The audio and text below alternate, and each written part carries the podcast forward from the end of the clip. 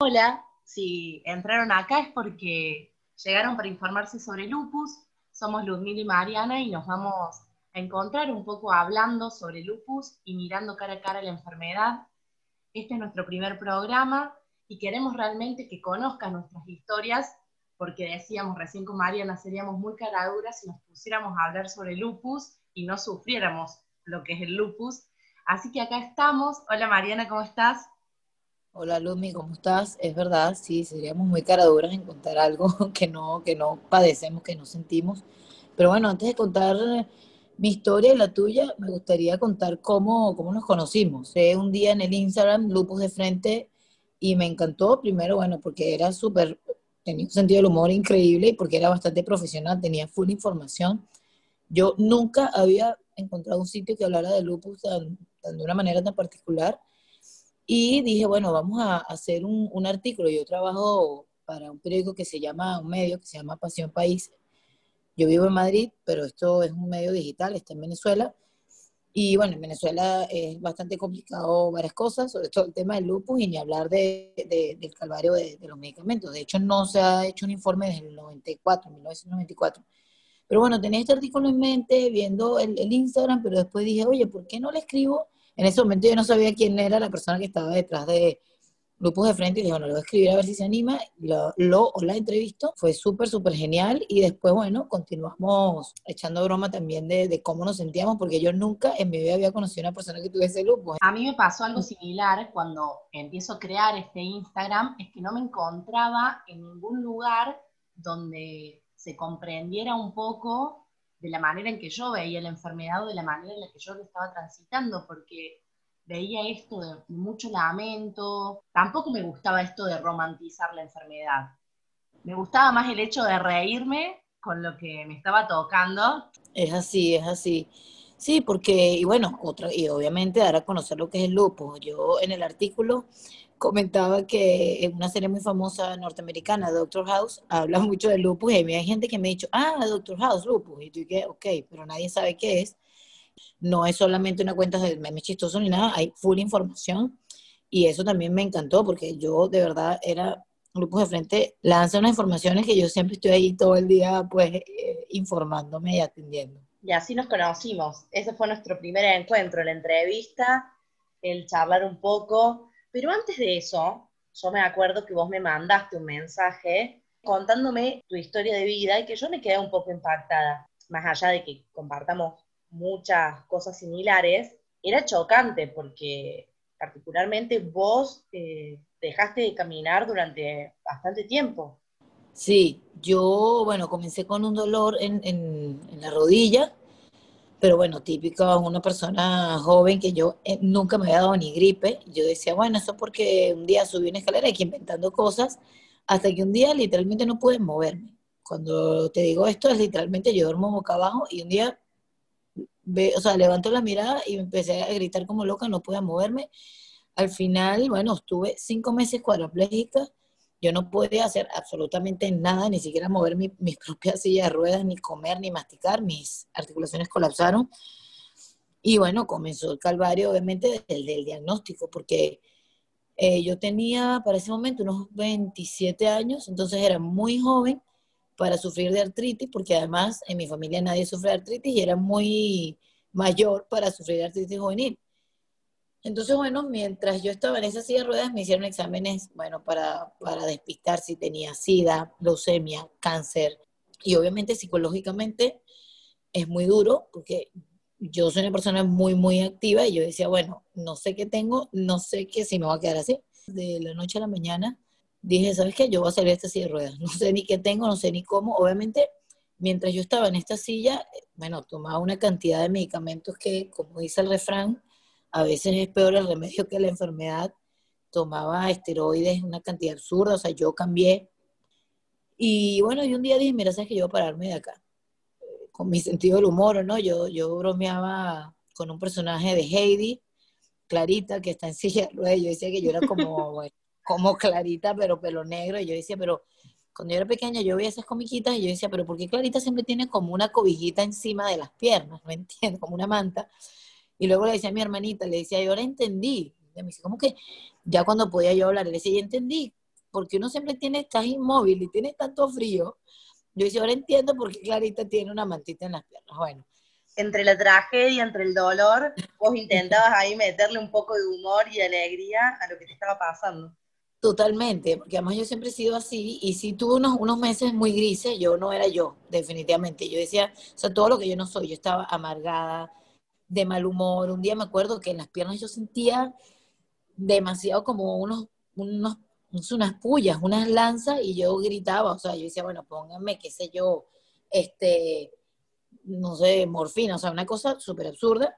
Pero bueno, yo fui saliendo de esto, comencé ya a usar cubiertos, a, bueno, a peinarme, yo me bañaba en un banco, bueno, me bañaba mi abuela, y bueno, luego con un bastón, a escribir, a amarrarme los zapatos, y bueno, salí, salí esto, y bueno, siempre con humor, y uno hace siempre de tripas corazón, como dicen, porque el lupus no se ve, obviamente, si estuviera así rueda así, pero no sé, que, que los Mela me, me, corrija o me apoye, a las personas que tenemos lupus, todo, cada segundo nos duele algo.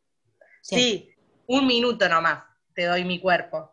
Es así incluso esto que vos decís de tomárselo con humor, con alegría, tampoco hay que irse al otro extremo, que es lo que siempre le planteo a varias personas que me escriben. Hay días que vas a tener ganas de mandar todo a no sé dónde, de enojarte, de estar triste, y es válido. Y hay días que te va a dar ganas de reírte de lo que te está pasando o tomarlo con humor, y también es válido.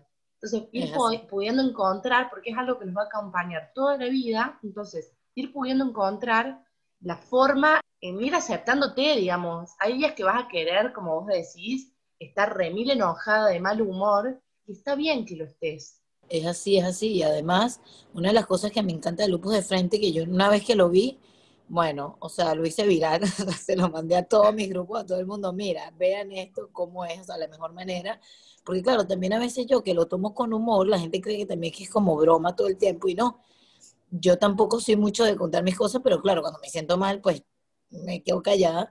Pero lo chévere es que la gente eh, se informe y ya sepa, o sea, el compartir la, la, tragedia lo hace menos dramático. O sea, le contaba yo a Luz, de repente ya cuando llueve, qué sé yo, a mí la humedad me, me hace doler mucho los huesos y ya la gente que está a mi alrededor, más cercana, de repente me dicen, oye, tienes esa cara, está, te, sientes mal, ¿verdad? Está lloviendo. Y yo ni que, sí, o sea, pero no con lástima, sino como, bueno, somos solidarios. Yo, yo soy filósofa, pero bueno, trabajo ahora en Madrid en un restaurante y bueno, es, duro. Y a veces mis compañeros me dicen, mira, tranquila, yo, yo lanzo, yo cargo esto y eso no me, no me, no me siento ni más ni menos, sino, oye, me siento acompañada, que bueno, sí, hazlo, ¿sabes? Y ayúdame, o vamos a hacerlo entre los dos. Sí, aparte el humor es como que te permite esto de, que no me tengas lástima, es, me pasa esto, es como, yo lo defino un poco como que te da una cachetada de realidad y al mismo tiempo te hace reír. Exacto. Como que esto pasa, me pasa, es así, pero al mismo tiempo me río un poco de esto que me está pasando.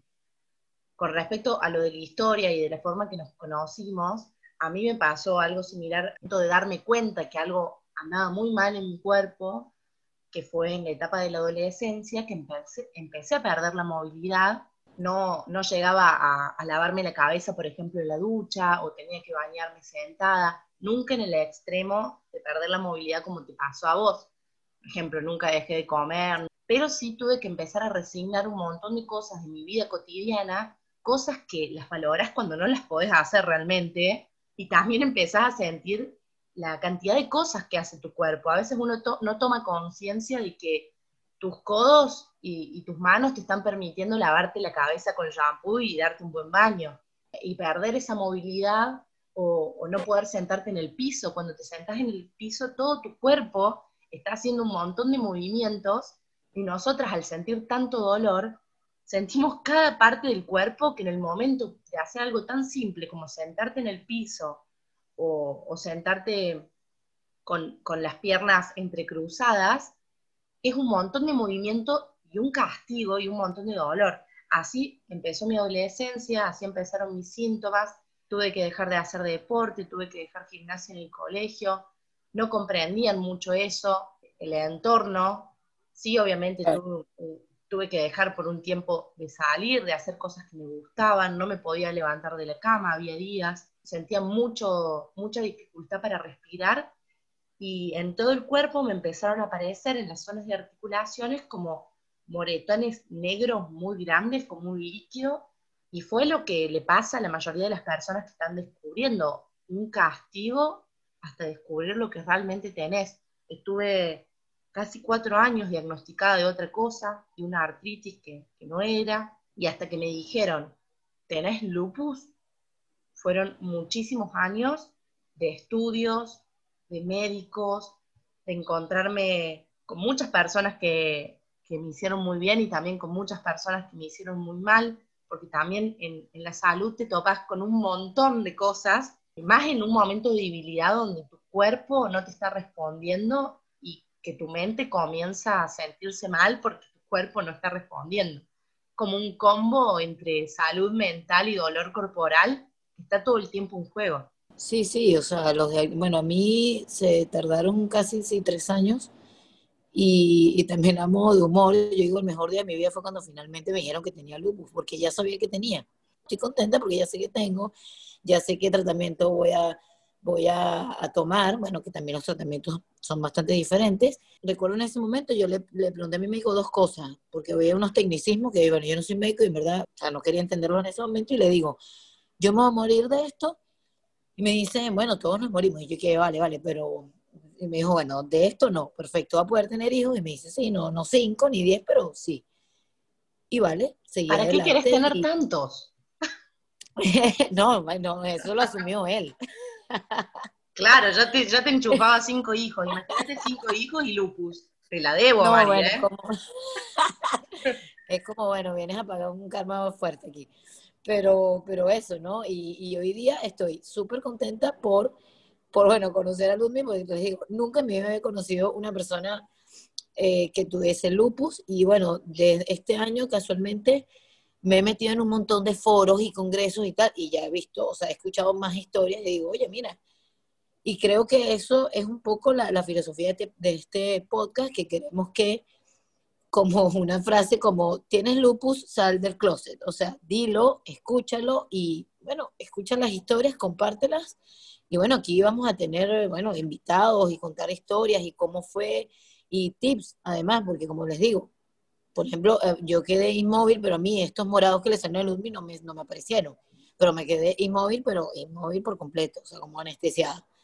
Entonces, bueno, cada cual le pasa como le debe pasar, no lo sé, y cada cual lo asume también. La actitud pero bueno, creo que la actitud es súper importante. Con la actitud no quiero decir que, bueno, si yo me estoy muriendo del dolor y me río, se me quita. No. O sea, tienes que acompañarlo obviamente de un, tratamiento, un medicamento, o como quieras, meditación, o como tú quieras, pero la actitud es súper importante. El saber parar, como decía Luz, y decir, oye, mira, no puedo, pero no es decir no puedo y estás tres semanas en el mismo sitio, no, es como que no puedo y, ok, y luego te paras otra vez. O sea, es súper importante la, la actitud positiva sin llegar a ser, o sea, a ser el romántico del, de la situación o un positivismo tóxico.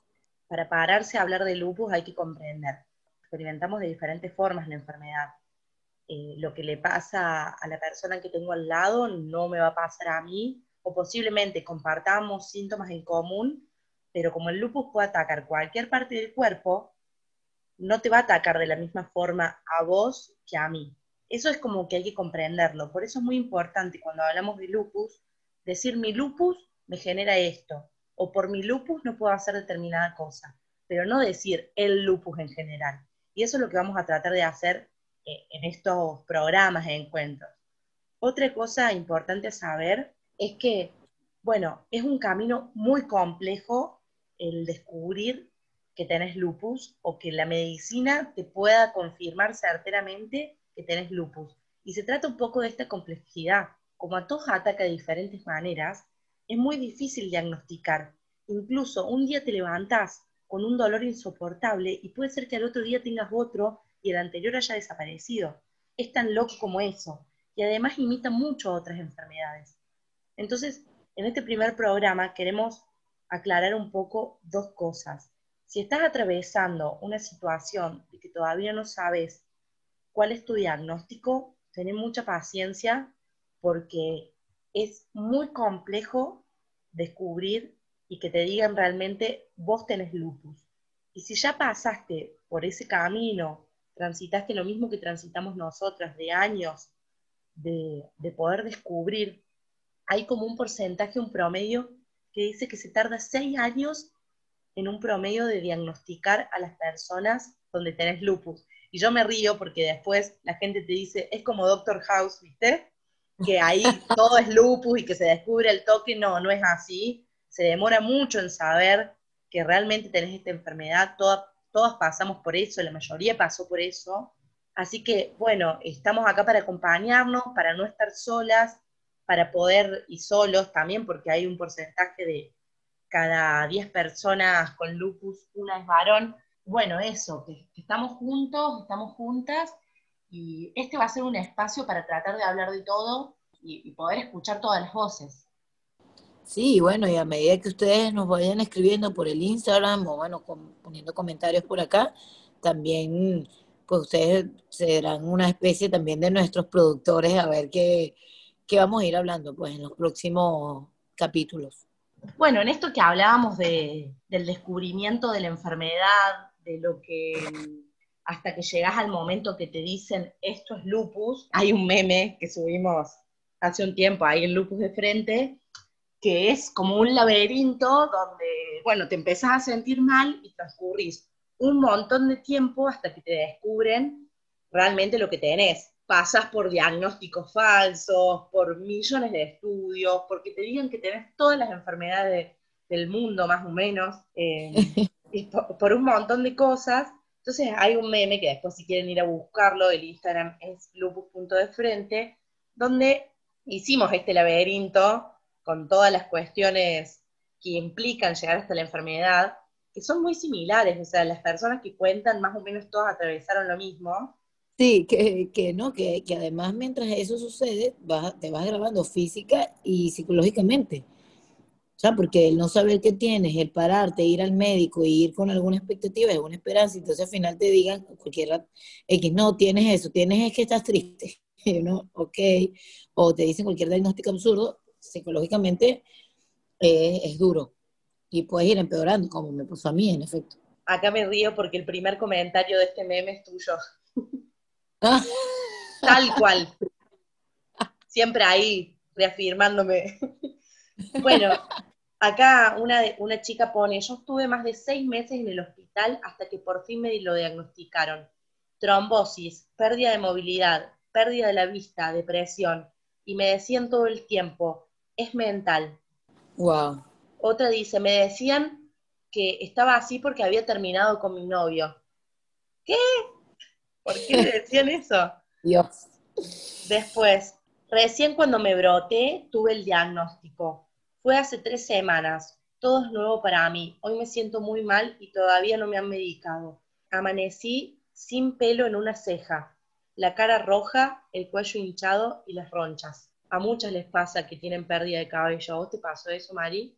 A mí sí, sí. De hecho, un día que también lo uso con humor, yo decía, bueno, eh, estoy como Elvis Presley cuando en sus últimos días, porque fue mi peluquera de toda la vida, Estelita, a cortarme el cabello a la casa, porque se me estaba cayendo horrible. Yo tengo el cabello súper largo y además era una escena bastante patética. Yo sentada en una silla random de mi casa y mi peluquera de toda la vida cortándome el cabello no cortito, pero sí cortándomelo porque se me caía, pero, y bueno, todavía, o sea, yo tengo en, adelante como una especie de entradas, tengo bastante cabello, pero sí se, me ha debilitado un poco. Claro, esta chica dice que se le cayó toda una ceja.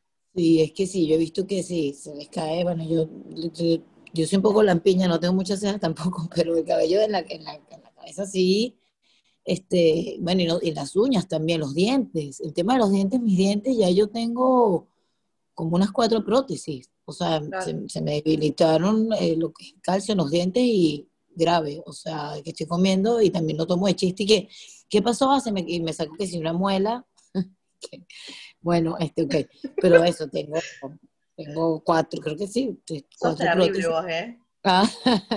Acá dicen, me decían todo el tiempo que era estrés y que los dolores eran psicológicos. Después otra persona escribe, es todo un calvario, incluso cuando hay nuevos síntomas o nuevo brote. Aparte, si no hay manifestaciones externas, es muy difícil que te crean los síntomas de cansancio, dolor de cabeza, dolor de articulaciones. Y es así esto de no poder mostrar lo que te pasa por dentro y que sea tan invisible, es como que cuesta el doble explicar. es frustrante. si estás espléndida, ¿por qué, ¿por qué te sentís tan mal?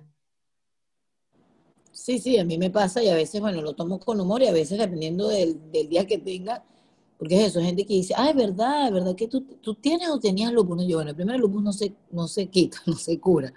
Y segundo, ojalá, ojalá, ojalá ese momento. Ojalá. Y eso, entonces, ay, pero yo te veo también. Es que yo tengo una amiga que está, y yo en Venezuela daba algunas charlas, porque también es otra. Te echas a morir, por decirlo de alguna manera, y, y bueno, es obvio, es un círculo vicioso. Si te sientes mal, obviamente no te paras. Te imagínense yo, cinco meses en una de sin poderme mover y tal, evidentemente tuve conatos de depresión, bueno, obvio, aparte no sabías que tenías, no comías, o sea, los medicamentos te hacen daño, o sea, es como, solamente pedimos un poco de comprensión. Acá mira, dice una chica, yo estuve con neumonía más de un mes y mucha fiebre. Fueron muchos estudios porque no me hacían efecto los antibióticos, hasta que me diagnosticaron que era lupus. Esto, qué loco. ¿no? Como cada cuerpo le va haciendo el brote de diferente forma. Esta chica, por ejemplo, con una neumonía. De locura, sí, sí. acá cuenta otra que tenía miles de alergias, que le empezó el lupus con miles de alergias hasta que, hasta que pudieron diagnosticarle que realmente era el lupus la que le estaba haciendo eso en su cuerpo. Sí, porque también eh, hay que saber que el lupus, o sea, el sistema inmunológico se deprime y comienza a luchar como loco con todo y empieza a atacarte a ti mismo.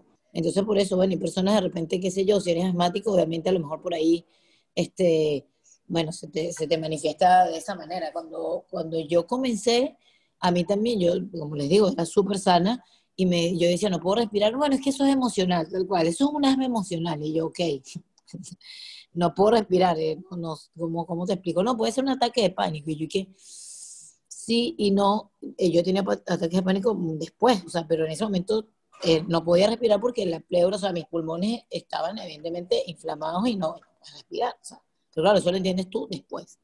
Antes de irnos, quiero que cierres los ojos y que me digas en este momento qué te está doliendo. Los dedos de las manos. Yo cierro los ojos y me duele muchísimo la cabeza y como que siento como una resaca generalizada. Estoy como, me siento con resaca. Ayer tuve un poco de fiebre, también debe ser por eso. Puede ser y que los oyentes también hagan exactamente el mismo ejercicio, que cierren los ojos y piensen en ese momento que les está doliendo. Porque a veces, viste, cuando nos ponemos a pensar nos damos cuenta de todo el dolor que cargamos. Y quienes están sanos, que no, quienes no tengan lupus y que nos estén escuchando, sepan que cada vez que cerramos nuestros ojos, nos damos cuenta que algo en ese momento nos está doliendo. Ay, qué triste que cierre este programa. Contate un chiste. bueno, que me estoy acordando cuando le escribí a, Luzmila. le dije, cuando le expliqué lo de la silla de yo le dije que yo le decía a la gente que yo era como Superman, como el actor Christopher Reeve. Y la gente que, ay, sí, yo digo, sí, pero Superman después del accidente, después que cayó del caballo. No, terrible. bueno, nos vamos con ese chiste tuyo.